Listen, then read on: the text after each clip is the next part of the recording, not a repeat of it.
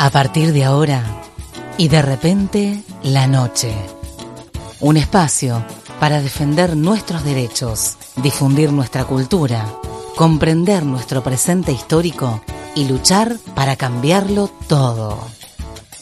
Y de repente la noche, con la conducción de Sandra Míguez por FM Universidad. Bueno, cumplimos con la formalidad de la apertura de este programa que va los miércoles y que se retransmite por varias radios. Por eh, aquí, por la radio del FM Universidad 105.7, por LT 14, Radio Nacional Paraná, por Radio Comunitaria Barriletes, por Radio Comunitaria Abriendo Puertas, por el sistema integrado de las radios de la Universidad Nacional de Entre Ríos, en Concordia, en Paraná, Concepción del Uruguay, por CNN Gualeguaychú, por Estación La Roque, por Radio Urbana de Pueblo Lievic y también por la radio de Aranguren. Por supuesto que a través de nuestro streaming en punto de contacto y también por la página oficial de aquí de FM Universidad. Seguimos, Alejo, París, Pato Calcina, hablando sobre este tema, este tercer foro nacional en relación a eh, todo lo que tiene que ver con los humedales en la Argentina, las herramientas de gestión y estábamos en conversación con Enrique Paduán, intendente de Villa Ocampo, que es donde se va a realizar este importante foro eh, que comienza en el día de mañana. Estaba comentando algunas de las características y particularmente, Enrique, eh, llama la atención también eh, la cantidad de organismos oficiales que también van a participar. Digo esto porque sabemos que es el tema ambiental es un tema ciertamente que genera algunas rispideces, que genera algunas controversias en donde la demanda hoy está en la agenda pública y el Estado viene con los recursos que tiene tratando de resolver las grandes problemáticas ambientales que exceden incluso las fronteras, ¿no? Pero en este caso hay mucha participación de los ministerios y los organismos oficiales también.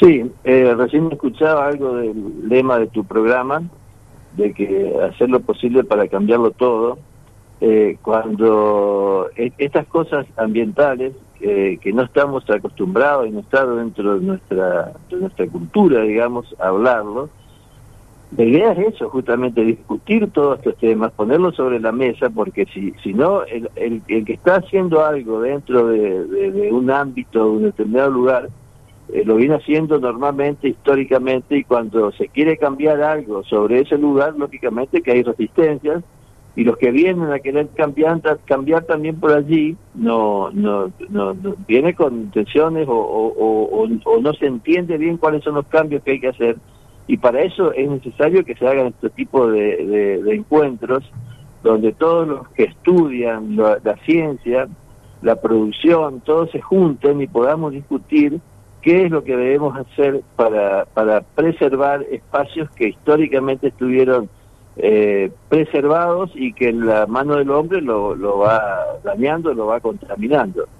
Cualquiera de nosotros que, que vaya a la zona de los humedales, yo supongo que en todos lados debe ser lo mismo, porque no olvidemos que en, los humedales termina toda el agua eh, que, que va de la zona de las alturas, y eso va arrastrando todo lo que el ser humano va dejando en el ambiente. Toda la basura, digo también, ¿no? Todos los... Te vas a encontrar en las lagunas, en, en, los bajos, donde hay agua, vas a encontrar eh, cientos de botellas, de bolsas, de plástico, porque realmente no, no, no, no, no, es que no se cuida el humedal así, sino que no cuidamos el ambiente donde vivimos, en realidad que desde aquí, desde la altura, a, 7, 10, 100, 200 kilómetros, va a parar todo eso que nosotros en el lugar donde vivimos no sabemos preservar.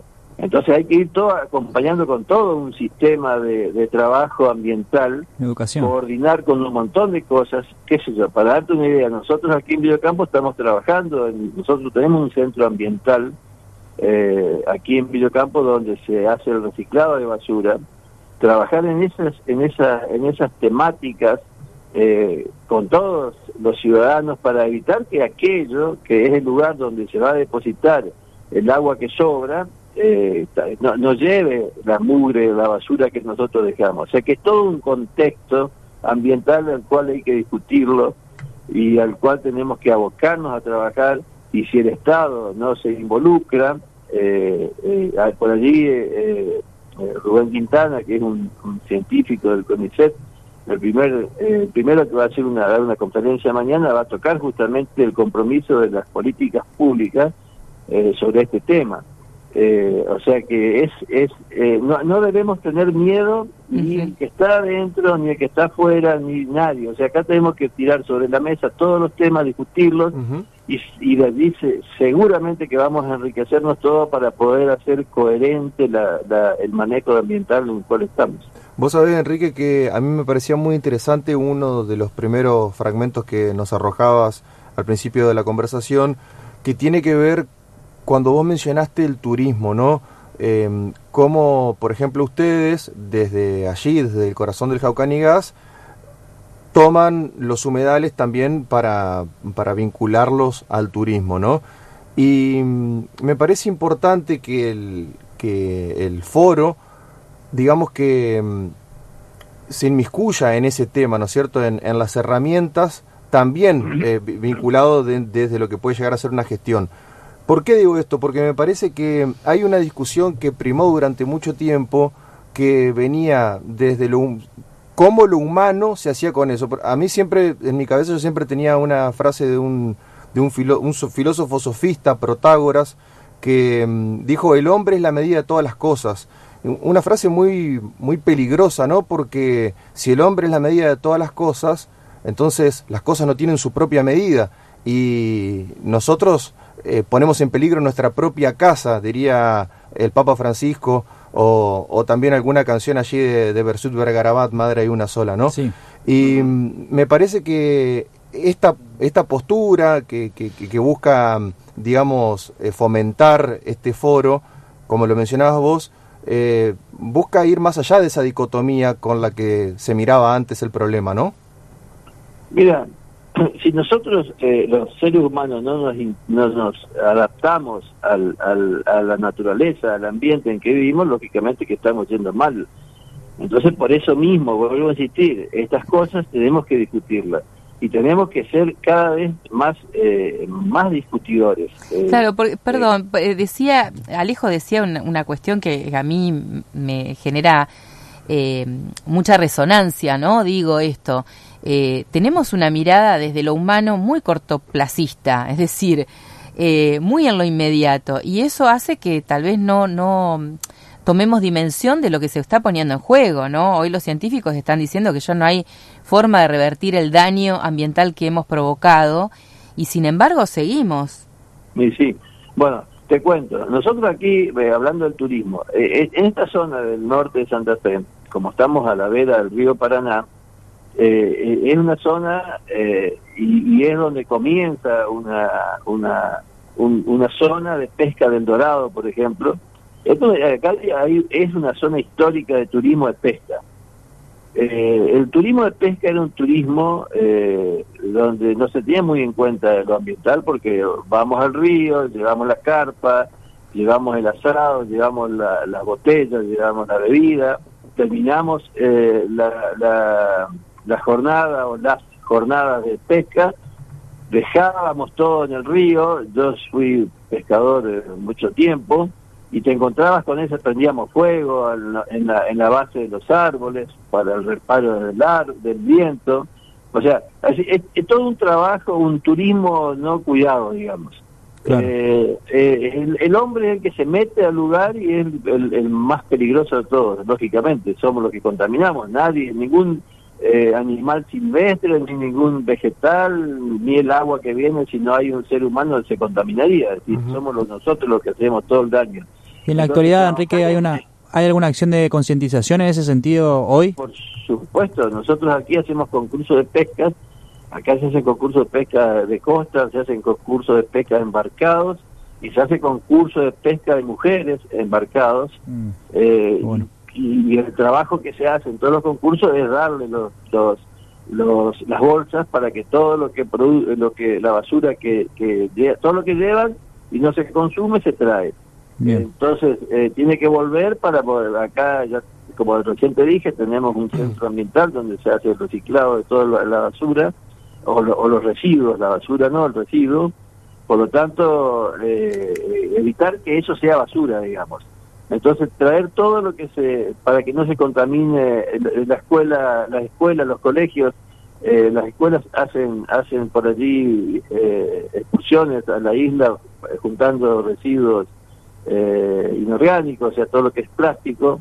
O sea, sí, se trabaja mucho en ese tipo de concientización, especialmente en los jóvenes y los chicos especialmente, que son los que los con los cuales eh, tenemos que trabajar y que son los que más eh, importancia le dan, porque nosotros los, los grandes ya, ya estamos con una cultura que nos cuesta por ahí eh, hacer las cosas eh, con, o hacer los deberes que, corresponden. A ese punto iba, Sandra, ¿no? Porque eh, hablaba yo de una especie de, de, falsa dicotomía, si se quiere, que, que desenmascaran este tipo de acciones como la que está acotando Enrique, en donde porque, ¿qué es lo que te dirían? se plantea, cuando uno ve que, cuando yo digo que se plantea como una dicotomía, que no es tal, como una falsa dicotomía, ¿no? Está la mirada de, de, quien te puede decir, no, el turismo no tiene que meterse con lo ambiental. Sin embargo, se puede hacer, pero de, una mirada inclusive que, que, sea educadora para Integral. eso. Integral, exactamente. Sí, yo pensaba mientras lo escuchaba Enrique, el proyecto que están llevando a cabo en el impenetrable Chaco, que justamente lo que busca es mm. brindar una fuente de trabajo a toda una comunidad que ha estado muy postergada a través del turismo con capacitaciones y de una manera que resulte em, que no sea una agresión a ese monte, ¿no? A esa, a esa reserva. Ahora, eh, me parece que, que es todo un desafío, digamos, en tanto y en cuanto, como dice Enrique, se nos pongamos, digo, para incluirnos a todas y a todos, a tirar del mismo carro, eh, algo que no se ve habitualmente, ¿no? Se está viendo mucha esta dicotomía que vos decías, Alejo, se ve en distintos planos, también en lo político. Y acá eh, hay una decisión política por parte de un intendente con el que estamos hablando de, eh, de fomentar este tipo de encuentros y luego obviamente de poner en acción un plan que seguramente va a surgir como conclusiones, pero digo, no es lo que habitualmente se ve, se ve también mucha disputa en el terreno de lo ambiental, una disputa que termina por dejar de lado el problema de fondo. Claro, que por eso se posterga, por ejemplo, la, la de humedales, ¿no? Eh, en marco de eso también me pareció importante hoy traer la voz de del intendente de Villocampo, ni más ni menos que en el marco preliminar de lo que va a ser el tercer foro nacional de humedales, ¿no? Lo, lo, lo, lo notable es, por ejemplo, que productores, de ganaderos de la isla, están muy preocupados, me han llamado muchos de ellos preguntándome qué es lo que va a pasar, ¿viste? qué es lo que pasa con estas cosas, porque todos tienen miedo que tienen que sacar las vacas de la isla. Eh, y no se trata de eso, es decir, se trata de trabajar eh, para producir eh, bien y sin contaminar. eso se trata. Nosotros estamos trabajando con respecto al turismo, que me quedó pendiente nosotros estamos comenzando a trabajar. Nosotros estamos bien al frente de la ciudad de Bellavista Corrientes. Estamos aquí en línea recta a 20 kilómetros. Eh, eh, Bellavista tiene un lugar eh, que se llama Toropí, eh, que es un lugar, una reserva paleontológica, que también existen esos restos paleontológicos de este lado. También nosotros lo tenemos, tenemos un museo con restos paleontológicos y eh, juntar el Saucanigás, o sea, nuestro sitio Ramsar, con el sitio, esa reserva paleontológica de Bellavista, y eh, espero deliberar que en línea recta aquí estamos a 150 kilómetros. O sea, eh, eh, para trabajar en conjunto con la provincia de Corrientes, con estos dos sitios de importancia turística y a la vez ecológica, eh, y trabajar con la provincia de Corrientes y con esas dos localidades, que es Pellegrini, en, en Iberá, Bellavista y Villocampo, para trabajar en, en, un eje, en un eje ecoturístico que, que, nos sirva eh, y nos dé fuerza para potenciar el turismo, pero ecológico, o sea, eh, trabajar en ese sentido. Yo creo que hacer trascender todas estas cosas, los for, este foro, por ejemplo, que es el único que se hace en el país, lógicamente, eh, nos va a servir para eso, para que discutamos y que no eh, hacerle perder miedo a la gente a hablar del ambiente. Enrique, una pregunta que no quería, perdón Sandra que te, que te pise. Em, ¿Se puede seguir a través de, de, la virtualidad alguna de las charlas o son todas, están preparadas solamente para la gente que se acerca hasta el lugar? Te vamos a pasar, eh, la, sí, la verdad que está, está, está complicado el tema, pero te vamos a pasar a ver si podemos conectarte con mañana con, con a través de YouTube. Vamos a ver qué tanto, qué se puede hacer. Pero claro. Eh, aprovechar las herramientas tecnológicas, ¿no? Para para unir. Mañana mañana conéctense con los contactos de ustedes aquí eh, que le van a dar la información. Enrique, bueno, eh, para ir cerrando esta entrevista, agradecer en primer lugar, por supuesto, y, y, después reconocer, ¿no? Hacer un reconocimiento público, porque digo, no es habitual que quienes están al frente, en este caso un municipio, eh, tomen la posta en temas que son tan trascendentales, sino que todo lo contrario, lo que sucede habitualmente es que que se deja esto que como si fuera un tema solamente del sector más preocupado eh, o el sector ambientalista, ¿no? Eh, así que felicitarlos, desearles que tengan una excelente jornada y por supuesto luego comprometernos para difundir las conclusiones de este tercer foro nacional eh, de sobre el tema de humedales y seguramente uno de los temas que va a salir es que queremos una ley de humedales ya. Bueno, con respecto a, lo que vos decías, eh, todos todos debemos eh, terminar, de, o sea, dejar de tener miedo a todas estas cosas. Los políticos, por ejemplo, a tenerle miedo al costo político. Es decir, asumir estos roles por allí tiene un costo político. Eh, porque hay sectores de la producción que por allí no se sienten cómodos cuando uno empieza a tocar estos temas.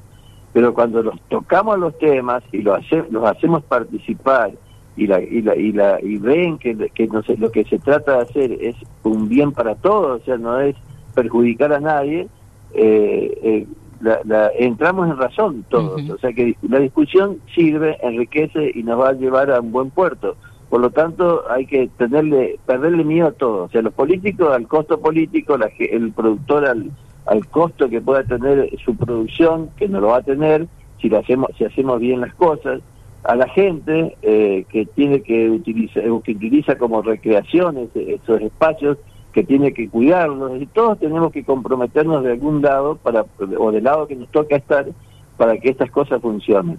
Eh, así que eh, de eso se trata y a eso apuntamos. Muy bien, Enrique, muchísimas gracias por esta comunicación en extenso y esperemos que bueno que la próxima sea con las conclusiones. Bueno, muchas gracias. Saludos a toda la audiencia. Muy buenas noches.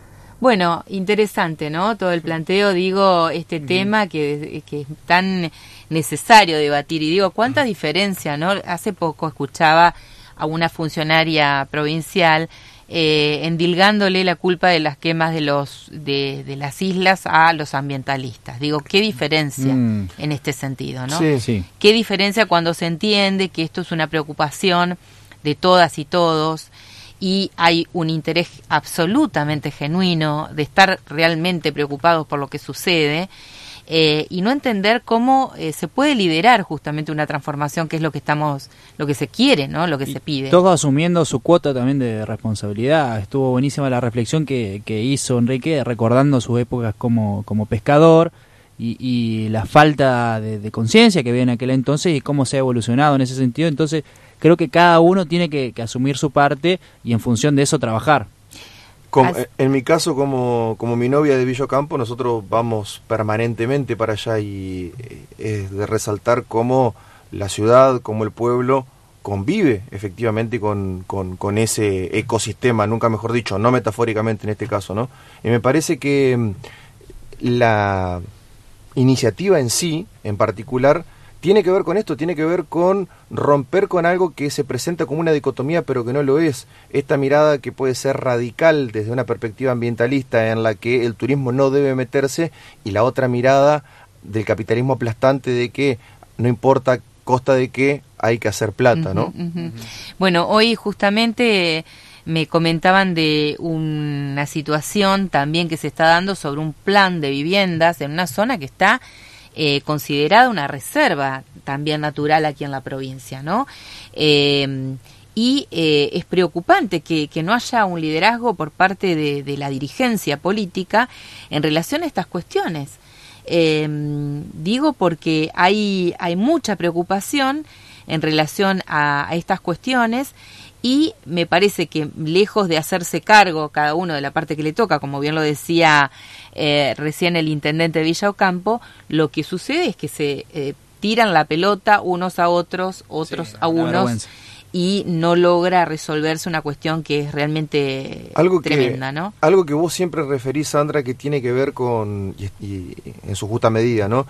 Eh, que tiene que ver con por qué nosotros tomamos las causas de género como una causa en sí misma cuando en realidad debería ser transversal a todas, ¿no? Exacto. ¿Acaso el ambientalista no tendría que ser igual? todos los temas. Por eso yo siempre digo que no sé si tenemos que hablar de perspectiva de, género o perspectiva, perspectiva humana, ¿no? Exactamente. Justamente digo, porque, porque hay ahí un problema eh, muy serio. El, el, lugar que les estaba comentando es eh, la Reserva Las Piedras de Gualeguaychú. Hay una concentración mañana a las 8 de la mañana en la reserva porque se está proyectando un plan de viviendas en ese lugar y eh, bueno, hay, mensajes por parte de, distintos eh, integrantes de las asambleas ambientalistas eh, con muchísima preocupación porque hace muy poquito tiempo estuvo presente una funcionaria a nivel nacional que ni siquiera estaba en conocimiento, entendía que no, que no, no iba a haber tal construcción y ahora hay una confirmación de la construcción de viviendas. Eh, digo, ¿cuánta diferencia? Y para traer otra reflexión al caso, eh, el fin de semana tuve oportunidad de estar en el río, el calor que hacía el día sábado uh, era terrible. la creciente del río ha hecho que eh, aparezca, como decía exactamente el intendente Villa Ocampo. Que él hablaba de una creciente del 2019, cuando acá empezó la bajante. Exacto, pero lo que sí, eh, lo que sí en este momento, lo que está pasando es que toda la basura, todos los desperdicios, todos los envases, los plásticos y demás, van a parar al río. Nunca en mi vida había visto tanta cantidad de plásticos volcados contra las zonas eh, ribereñas impresionante. Me puse con una bolsa de consorcio a juntar, juntamos dos bolsas con Qué tristeza dan esas Pero digo, a mí me da mucha tristeza y también porque pensaba en relación a lo que el científico del CONICET de Blettler, de aquí de la ciudad de Paraná, que ahora está haciendo un, doctorado en Alemania, hizo un informe respecto de la cantidad de microplásticos que hay en el Thompson. Es decir, una eh, proporción del plástico tan degradado que ya no se puede apartar, ya no se puede separar de la arena. Es decir, a ese nivel de contaminación plástica hemos llegado en nuestra ciudad. No nos vayamos muy lejos. Además de todos los problemas que ya tenemos, ¿no? Digo, porque esto es lo que nos está pasando, no es la, ni siquiera a ver si podemos revertir esa idea de que las generaciones futuras no van a tener perspectiva. No, es lo que nos está pasando aquí. Y hay una publicación de una de las mm, prestigiosísimas revistas científicas de salud a nivel internacional que el microplástico ya se ha detectado en sangre. Hmm. Sí, sí, sí, Del año pasado, me parece, ya es una, una información, una, un avance que se había demostrado el año pasado. Eh, somos supuestamente eh, 75% agua, no sé cuánto de eso ya somos de plástico. Bueno, eh, muchas gracias por, por el contacto, por traer esta, esta posibilidad de hablar con, con el intendente de Villocampo, digo, porque estas son las, las perspectivas que queremos, que auspiciamos desde estos espacios, que promovemos. Eh, como dijo eh, no hay que tenerle miedo al debate, a la discusión, siempre la discusión tiene que ser respetuosa, valga la redundancia, con altura, con fundamentos, eh, para llegar a consensos y acuerdos, pero es necesario darlas, porque si no estamos eh, pateando la pelota para adelante, claro, de un problema que lo tenemos ya sobre la nariz. Sí. sí, y hemos perdido la costumbre del diálogo, entonces... aparente uno piensa que, cómo uno le va a tener miedo al diálogo, al debate. Bueno, Sí, claro que se le tiene miedo porque en los últimos años lo hemos perdido.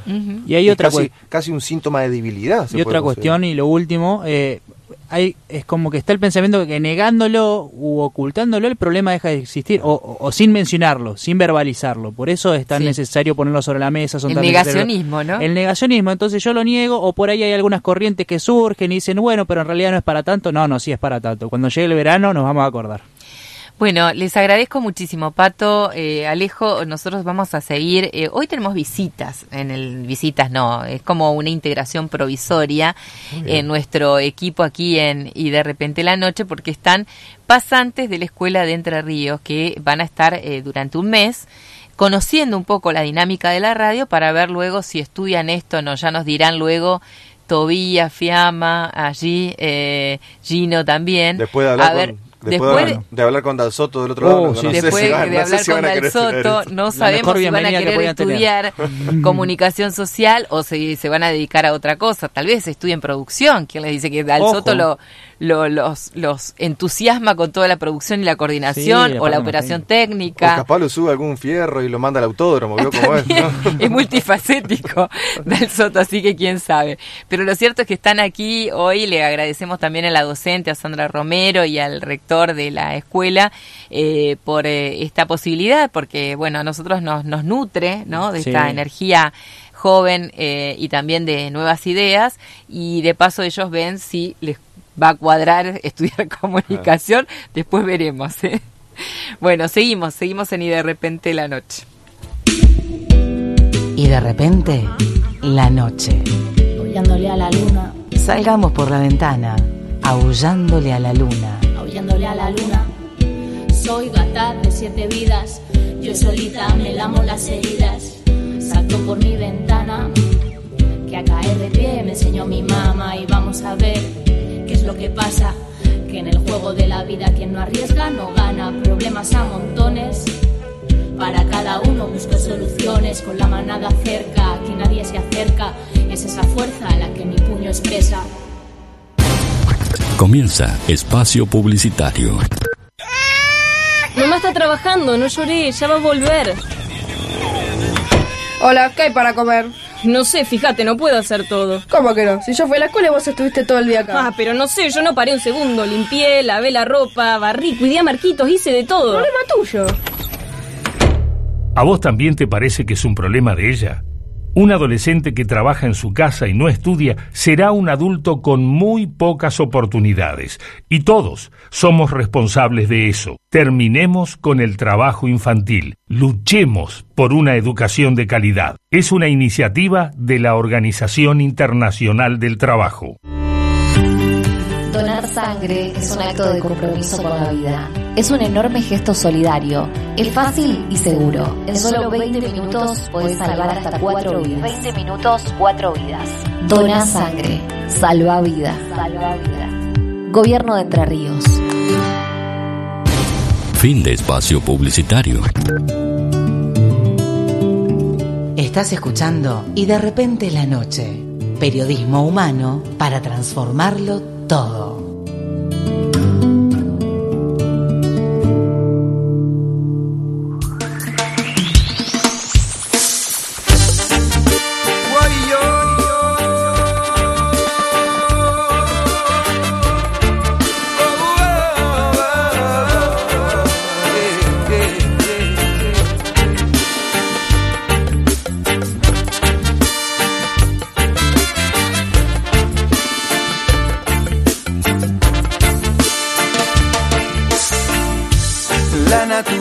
Naturaleza te habla, no hay que descifrar.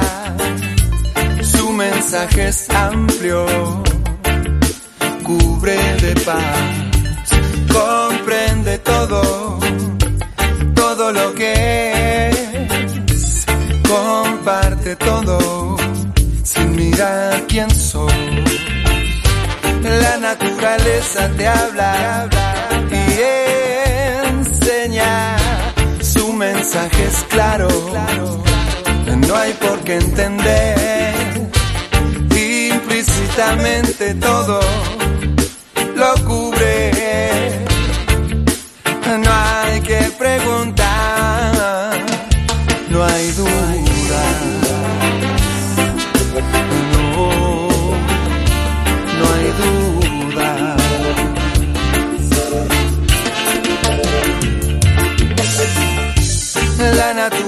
naturaleza te habla, no hay conflicto ni necesario usar lenguaje alguno.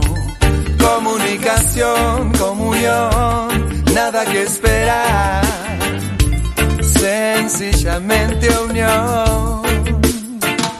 No hay duda.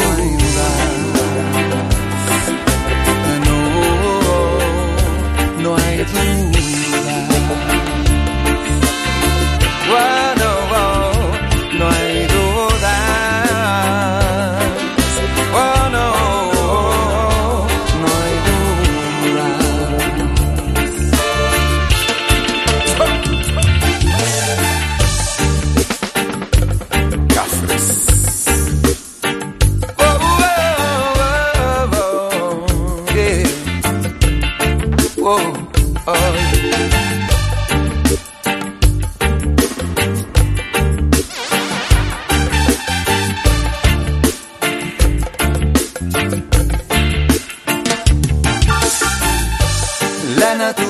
naturaleza te habla, no hay que descifrar.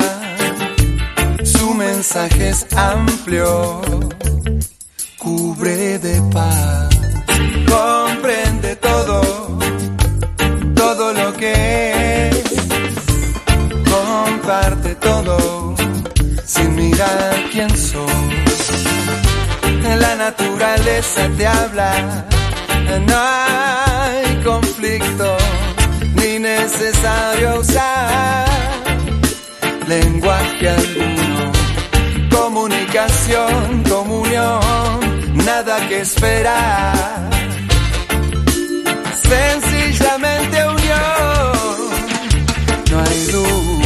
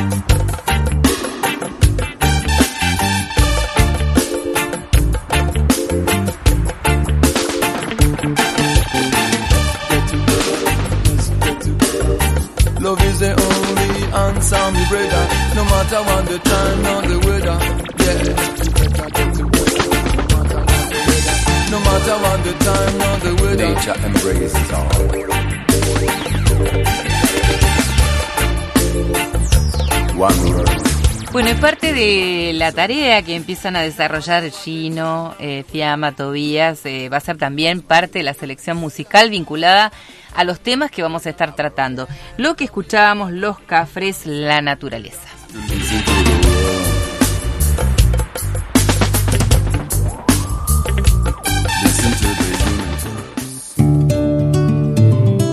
Comprender la complejidad de nuestro tiempo, la diversidad, llegar más allá, transformar las condiciones, ser libres.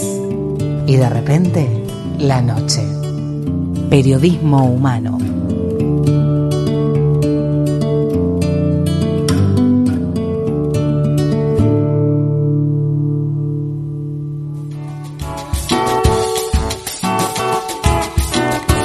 Seguimos en Y de repente la noche, seguimos en esta noche tan especial, acompañados por Gino, Tobías y Fiamma, que están eh, como pasantes, eh, haciendo su primera experiencia en radio, pero también porque eh, seguimos creciendo, eh, sumando emisoras, estamos transmitiendo por aquí, por la FM Universidad 105.7, por Radio Nacional Paraná, LT14, por las queridas radios comunitarias Barriletes y Radio Comunitaria Abriendo Puertas, por el Sistema Integrado de Radios de la Universidad Nacional de Entre Ríos en Concordia, Paraná, Concepción del Uruguay, por Reporte 2820 Radio CNN Gualeguaychú, por Estación La Roque, por Radio Urbana de Pueblo Liebig y también por la FM de Aranguren. Por supuesto, por nuestros streaming, tanto de la radio de la FM Universidad como por punto de contacto y como siempre eh, con todos los mensajes que van llegando a través de nuestras redes sociales, en Instagram, en Twitter, en Facebook. Hoy tenemos el placer de reencontrarnos con eh, una querida colega, difusora, feminista, que es Verónica Pereira Carrillo, periodista, que está impulsando el premio Palma Carrillo, eh, que cuya ceremonia se va a desarrollar mañana. Así que bueno, es un placer hoy poder contar con, con Verónica aquí en, en, esta parte del programa y también con Álvaro Mora Pereira, su hijo, que eh, es uno de los integrantes del jurado, así que ya nos contará sobre todo lo que tiene que ver con, con esta importante actividad que se va a estar desarrollando mañana y también, por supuesto, presentarlo, eh, decir que es licenciado en psicología por la Universidad de Belgrano, escritor, autor de Mil Voces, Resiliencia en Jóvenes y Adolescentes, Víctimas de Abuso y, como decíamos, integrante del jurado Premio Palma Carrillo 2022. Bueno, un placer, Verónica, Álvar, eh, tenerlos hoy aquí. Eh, siempre es un gusto, Verónica, conversar con vos. Eh, ya lo hemos hecho en otras varias oportunidades aquí en este programa y hoy lo hacemos de este modo. Así que bienvenida, bienvenido. Gracias, Sandra. Bueno, primera vez que tenemos una emisión personal que nos estamos viendo, qué, alegría, ya nos aproximamos a lo presencial, un honor estar con vos, con una periodista de tanta trayectoria. Yo soy una divulgadora, comunicadora, eh, pero bueno, con mucha garra y mucha pasión eh, desde la vida en Violeta, donde sí hemos eh, intercambiado ideas, iniciativas, y mucho feminismo. Encantada de estar con ustedes. Y es un placer porque llegamos a otras a otros lugares, ¿no? No solamente aquí en la provincia de Entre Ríos, digo, estamos en comunicación con Jujuy porque allí eh, se emite la vida en violeta y digo, esto es también la hermosa posibilidad de estas redes que nos nutren, que nos sostienen y que nos habilitan también a hacer esta difusión sostenida de estos temas tan importantes. Absolutamente, absolutamente. Bueno, y le damos la bienvenida a Álvar también, ¿no? Que está allí esperándonos, porque estamos en un Zoom que estamos transmitiendo, obviamente, así que nos tenemos la posibilidad eh, fantástica de vernos también. Sí, no, muchísimas gracias por la hermosa presentación. Es un, un honor poder conocer y, y y hablar con la persona que estuve leyendo un montón de, todos los aportes, de todo lo que estás haciendo, de todo el trabajo que realmente ha sido maravilloso. Eh, agradecerte desde ese lugar, eh, también como hombre, agradecer todo lo que estás haciendo. Y nada, es un honor poder estar acá y, compartir este espacio con, con, ustedes. Muchas gracias. Bueno, eh, para contarle un poco a la audiencia, hemos comentado, pero para, para aprovechar este momento, contar un poco de qué se trata el premio Palma Carrillo, cómo surge Verónica, eh, y luego sí, ya preguntarle a Alba respecto de lo que va a ser la edición de este año. Excelente. Mira, el premio Palma Carrillo surge en el 2020, cuando las mujeres estábamos eh, poniendo el cuerpo en los cuidados familiares, desde el cuidado eh, sanitario, desde la ciencia, y, me hacía y nadie lo sabía, ¿no? En redes barriales, asegurando el alimento para las familias, y yo sentía y me llegaban voces eh, de estos esfuerzos y, bueno, muy admirada por, eh, y muy orgullosa de ser mujer por eso, ¿no? Em, y recordaba que mi madre decía siempre que había que que era deber y derecho conocer y reconocer los aportes de las mujeres. Y entonces dije, mira, voy a hacerle un homenaje a las mujeres heroicas que están haciendo tantas cosas a través de mi madre. Entonces eh, junté a gente, compañeros y compañeras de lucha feminista, y para que fueran eh, miembros del jurado. ¿no? Eh, la financiación, la organización, todo es privado, todo es súper independiente, ninguna afiliación ni partidaria ni institucional, todo a pulmón. Eh, y entonces, bueno, pensé en jurados de, de altísimo mm, perfil y de probada honestidad y transparencia y lucha de años, y estamos hablando de nada más y nada menos que Enrique Stola, que Sonia Bacaro, que Susana Gamba y eh, Laura Franco, una abogada brillante, jujeña, una abogada de familia con perspectiva feminista y un comunicador que me abrió las puertas aquí en Jujuy, un hombre aliado. ¿no? Por eso en la vida en Violeta siempre tenemos eh, espacio para los hombres. ¿no? Entonces ellos fueron en, el 2020 y 2021 los miembros del jurado. Álvar se incorpora recién este año eh, y también la trabajadora social Jugenia también, eh, Valeria eh, Chacón. Entonces, bueno, ya tenía los jurados, ya tenía la idea y la idea era conocer y reconocer los aportes de las mujeres mm, en territorio argentino. Y así lo hicimos. Yo quería ser curadora, quería que la decisión recayera en mis amigos y amigas del jurado, cinco, para que hubiera eh, oportunidad al debate. Eh, bueno, eh, los cinco primeros que te mencioné, bueno, increíbles y los de este año también se han probado increíbles, con un invirtiendo tiempo y esfuerzos para preseleccionar, seleccionar, debatir y tomar la decisión final. Entonces, bueno, este es el tercer año que hacemos este premio, ya está bastante asentado. Eh, hemos tenido, es de Jujuy al mundo. Es de Jujuy al porque va adquiriendo ya otra relevancia, ¿no? Ahora ya eh, estamos pensando en algo latinoamericano, ya a, la gente se entusiasma y quiere participar. Digo, se ha generado mucha expectativa con este premio. Muchísima, muchísima.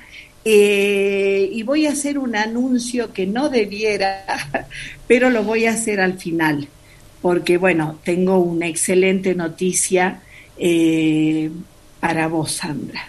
Pero bueno, te cuento del, del primer, eh, la primera edición, el, el eh, premio fue compartido entre un grupo de mujeres con discapacidad de aquí de Jujuy y un, una red barrial de un barrio muy, muy vulnerado de Córdoba, porque hay una, una vocación nacional e internacional. Eso era un poco el espíritu de mi madre. Tengo que decir que mi madre es la diputada Alma Rosa Carrillo, primera mujer diputada, eh, que se recorrió toda la, la, provincia eh, enseñando a, las mujeres a votar.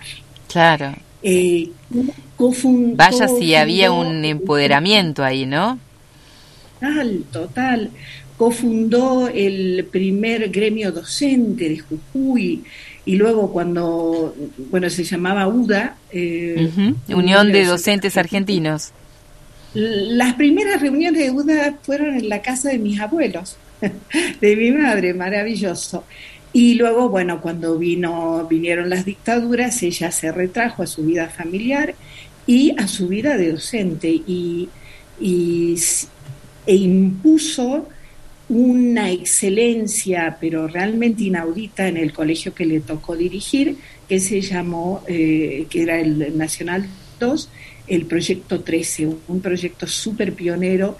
Entonces, bueno, realmente ah, hay mucho que homenajear. Hay que destacar, ¿no? Porque digo, estos premios lo que traen es un poco esa memoria histórica, ¿no? De reivindicar a las mujeres, digo, no solamente a las que actualmente hacen algún aporte en algún lugar, sino también esa, ese, esa tarea de nuestras pioneras, de nuestras ancestras.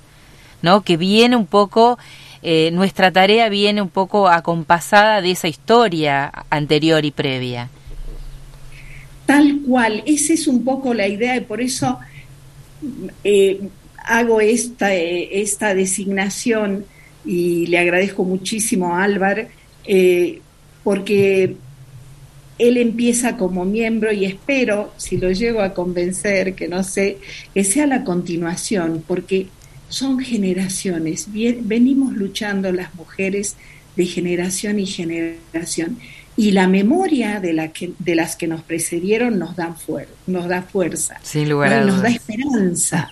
¿No? Imagínate pensar que cuando mi madre estaba eh, trabajando en estos temas, la gente, las mujeres no sabían qué era un cuarto oscuro, le tenían miedo, por ejemplo, ¿no? Porque bueno, cuarto oscuro.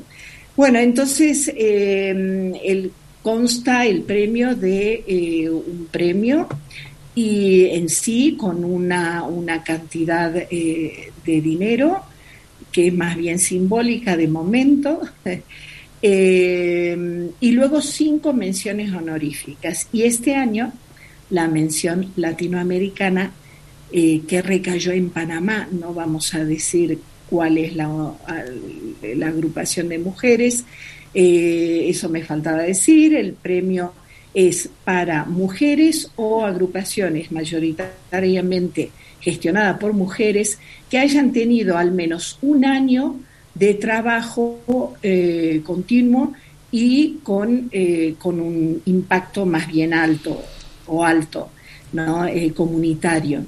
Em, el año pasado fue Mónica Cunchila, Premio Palma Carrillo 2020, que es la madre de Yara Rueda, una joven asesinada, Mónica hizo un parteaguas en está clamando justicia. Es la primera vez que se lleva a juicio un caso de esta forma. Todos los martes eh, em, eh, iba a decir, activa a eh, muchísima gente que se reúne para pedir justicia. Son mujeres que realmente dan, marcan un, trayecto muy importante, ¿no? En culturas que han sido, eh, han venido rezagadas algunas de nuestras localidades, de nuestros pueblos, de nuestras provincias, en relación a esta agenda de las mujeres, de los feminismos. Eh, que están buscando justamente un cambio, una transformación cultural. Así que pienso, Verónica, que el trabajo que ha tenido Álvaro y todo el equipo del jurado para hacer esa evaluación, ese debate que vos decías, ¿no? Y un poco preguntarle a él no que devele todos los, nombres, pero sí un poco eh, ¿qué, con qué se encontró, con qué se encontraron en realidad este jurado de este año eh, que, en relación a las, a las presentaciones, a las personas que estaban nominadas. Sí, la, la verdad fue fascinante, fue un proceso muy interesante de, de descubrir los aportes de diferentes mujeres, de diferentes instituciones, que, que realmente fue muy, muy, muy emocionante, muy interesante, también muy esperanzador eh, poder encontrar y, ver la influencia que tienen las mujeres en tantos ámbitos eh, justamente en el empoderamiento a la mujer en sí, a las otras mujeres. Entonces, eh, fue un proceso, la verdad, bastante complejo, porque era leer documentos, poder investigar, y, y, ese proceso, por una parte de vuelta, fue muy interesante y por otra parte fue, bueno, ¿cómo podemos dictaminar si este vale ¿cómo decir? Si este es para el premio, si no, si sí, no. A nosotros nos gustaría que todos tengan, obviamente. Claro. Pero el proceso, la verdad, fue muy, muy complejo, muy hermoso poder encontrar de vuelta eso. Eh, como cada una desde su lado fue, porque obviamente no puedo decir nombres ni nada del estilo, pero como cada una, cada institución, cada, cada mujer en, o presentándose a sí misma, eh, aportaba desde su lado. Entonces, bueno, poder debatir, poder, poder empezar a acordar, bueno, es así porque pensamos que eh, tal criterio se lo tiene en consideración, tiene una población más alta, pero también tiene más años, o tiene menos años, pero tiene una población más alta, eh, trabaja en comunidades o trabaja a través de la radio. Entonces, como todas esas variables, eh, las teníamos en cuenta para poder evaluar este proceso. Eh, entonces, de vuelta, fue un, proceso fascinante, muy emocionante y, muy esperanzador. Ah. Entonces, realmente entusiasmado para, para que ya llegue mañana. Mañana, la fecha de la ceremonia, ¿no? Que estamos todos y todas ansiosos por, por ese momento a las 18 horas, que se puede seguir por las páginas de Premio Palma Carrillo a través de Facebook para acompañar todo este proceso. Pero quería hacer eh, una de las últimas eh, reflexiones, ¿no?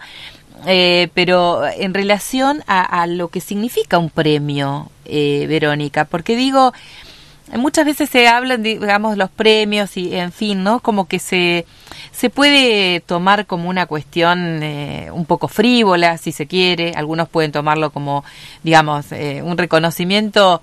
Bueno, sí, pero digo, también está la posibilidad de visibilizar, ¿no? De visibilizar la tarea de tanta gente que en este caso en particular, y, lo hago extensivo, a cada una de las mujeres que en distintos lugares fuera de la capital federal, fuera de lo que es la ciudad autónoma de Buenos Aires, trabaja con tanta intensidad, de manera sostenida, eh, trascendiendo un montón de obstáculos eh, y llevando adelante este, este compromiso, esta tarea militante, ¿no? Digo, por eso el premio Palma Carrillo tiene este, esta cuota de, de, esa mirada federal que tal vez otros premios con, con tal vez con otras intenciones o con las mismas intenciones no alcanzan a cubrir. Absolutamente, es una mirada federal y es una mirada de una profunda solidaridad y humanidad. Eh, yo creo que ninguna de las premiadas del premio Palma Carrillo en menciones honoríficas también eh, mmm, tienen ninguna ni una chispa de frivolidad. Eh, te contará luego Álvaro que hubo mmm, muchísimas postulaciones muy interesantes, eh, desde gente, no sé, que trabaja en las villas más vulneradas, también de Cava, eh, comunicadoras, eh, madres protectoras, eh, gente que hace, que rescata saberes ancestrales como eh, mujeres, ¿no? Por supuesto, herboristería, etcétera. Y bueno, y tengo que decir, transgrediendo una norma, pero bueno, como soy la curadora. Te, damos esa licencia hoy, Verónica. Y aparte para que des una primicia acá ni de repente la noche.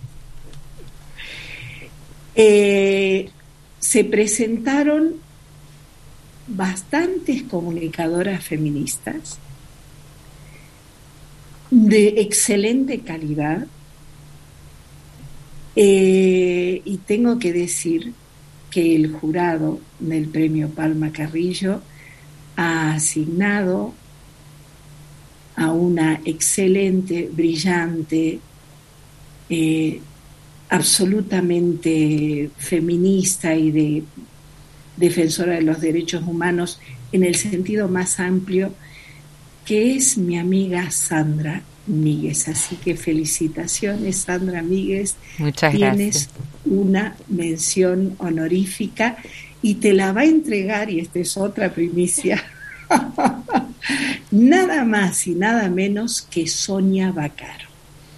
Qué honor, qué honor autora, creadora del concepto violencia vicaria, eh, una mujer muy valiente y una eh, psicóloga realmente que hace punta orgullo argentino residente en Madrid, así que yo te, Bueno, muchas gracias. Aparte es una referente, una referente, bueno, eh, todos, todos y todas, digo, Enrique Estola, que es un amigo también muy, muy preciado, ha tenido un aporte extraordinario aquí en nuestra zona. Ustedes sabrán con lo que fue el juicio de, eh, en el jury que se hizo al juez que liberó al feminicida de Micaela. Él estuvo como testigo de contexto. Em, de allí nuestro vínculo y, realmente, bueno, Enrique, Sonia, eh, Susana Gamba, digo, hay unas referencias absolutas, indiscutidas, ¿no? Que siempre recurrimos a ellos, a ellas. Eh, en nuestras notas, en nuestros, en nuestras consultas, digo, porque muchas veces consultamos también sobre los temas que tratamos, así que es un honor también eh, y muchísimas, muchísimas gracias a ustedes por, por esta, por esta data ¿no? que seguramente mañana compartiremos. Y La Sangre Joven, porque, bueno, Álvarez, autor, él publica su primer libro trilingüe en francés, inglés y castellano eh, a la edad de 17 años. Y acabamos de estar en Buenos Aires porque la universidad le ha dado un segundo reconocimiento a sus notas Así que se ha recibido, la primera vez fue el Rotary en la universidad y ahora es toda la carrera con un super promedio y la sangre joven que viene, que es el futuro. Así que estamos maravillosos. Mañana va a ser la fiesta, el festejo. Tenemos que festejar, es tocar esperanza. Exactamente. no perder la alegría, ¿no? No perder, defender la alegría, como diría Benedetti, por supuesto. Verónica, Álvar, les agradezco muchísimo por esta charla y por supuesto mañana nos encontramos en esa ceremonia que va a estar siendo transmitida virtualmente. Así que bueno, como siempre, un placer. Siempre nos quedan temas pendientes, siempre nos quedan nuevas cuestiones en la agenda. Así que eh, en cualquier momento volvemos a compartir este espacio aquí en Y de repente la noche para profundizar con alguno de todos los temas que siempre nos gusta abordar. Muchísimas gracias a ambos. Mil gracias a vos, felicitaciones por esta merecidísima mención honorífica y bueno, nos vemos mañana. Muchas gracias, gracias. Gracias, Álvaro. Realmente fue un placer y un honor poder estar con vos y conocerte. Y bueno, nos vemos mañana. Nos vemos virtualmente mañana. Y un saludo, por supuesto, a toda la gente que va a estar presente allí en Jujuy, porque se va a hacer en el ámbito de la Universidad Nacional de Jujuy la ceremonia oficial de entrega de estos premios. Muchísimas gracias a ambos. Mil gracias, buenas noches. Buenas noches. Bueno, seguimos en y de repente la noche, seguimos eh, ya sobre el final de nuestro programa, los últimos, los últimos minutitos, eh, para darles la bienvenida, a ver si se acercan así un poquito a los micrófonos, a Fiamma, a Tobías y a, Gino, que nos acompañan, eh, bueno, de contarles un poco, o preguntarles mejor, eh, ¿cuál fue la inquietud que los trajo hasta la radio? Porque en realidad vienen de una escuela, sí, una escuela secundaria, que está ya en, su etapa final, pensando en lo que van a estudiar, y un poco motivados por eso llegaron hasta aquí. Bueno, sí, eh, nosotros la mayoría pensábamos hacer algo capaz que relacionado con, con esto, entonces nos, nos ofrecieron y no, nos gustó la idea y bueno, Bien, bueno. En mi caso, bueno, eh, yo había estado en una radio eh, varias veces. Mi papá es músico y aparte tengo amigos que también trabajan en una radio y me han invitado a su programa. Así que ya estás familiarizado con la dinámica. Me gusta mucho también, por eso. Y bueno, nada, yo dije más que nada el tema de la radio porque antes de chiquito había ido a una radio, como por, fue unos cinco meses y nada, ¿Y te gustó? Sí. Bueno, acá vamos a estar interactuando, sí, con, con ideas, con lo que surja, también por parte de ustedes.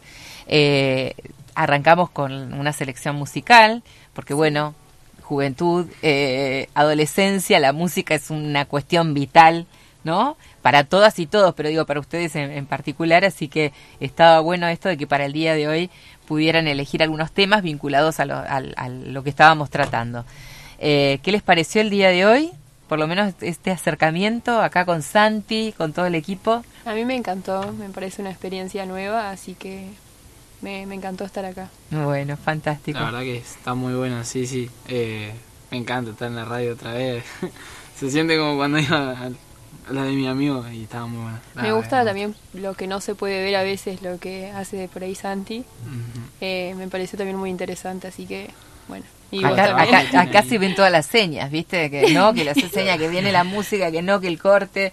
Bueno, toda esa, esa rutina que tenemos que no se ve, pero que es maravillosa y que hace esta posibilidad de encontrarnos. Así que bueno. Bueno, vamos a seguir. Tenemos unos cuantos Bueno. días para, para eh, compartir aquí en Y de repente la noche. Ya vamos a ver con qué seguimos, qué proponen ustedes también. ¿Eh? Bueno. ¿Qué ideas se les ocurre para aportar aquí al programa?